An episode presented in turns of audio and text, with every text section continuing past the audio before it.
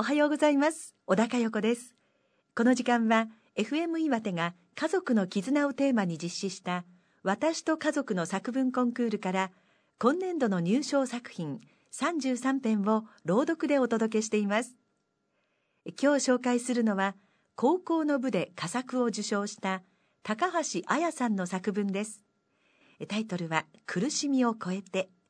ご本人の朗読でどうぞ。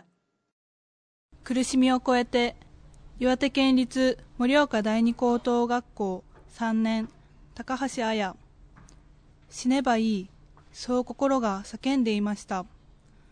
私の兄は人とうまくコミュニケーションを取ることができない病気を抱えています。小学生の頃から現在に至るまでさまざまな問題が起こりました。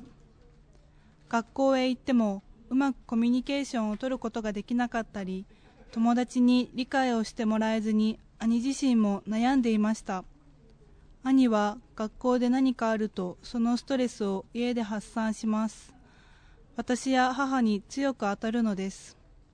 小学3年生だった私にとって家に帰ることが苦痛でした。家に帰ると命令され逆らうと暴力を振るわれました。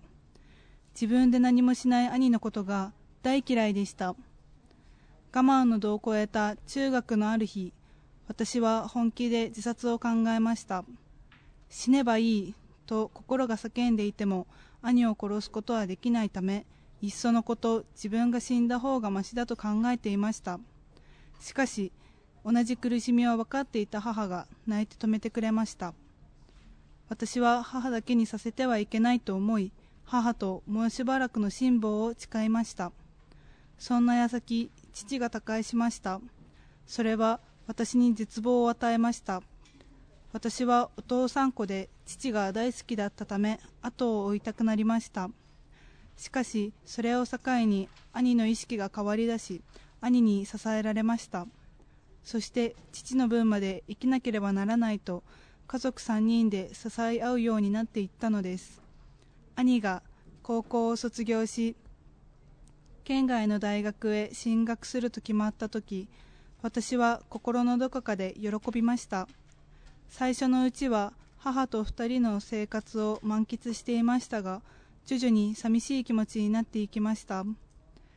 兄が帰省する日は心のどこかで嬉しい気持ちが芽生えるようになりました。私はこう思います。家族の絆とは切っても切れないもの。切ろうとしても切れないもの。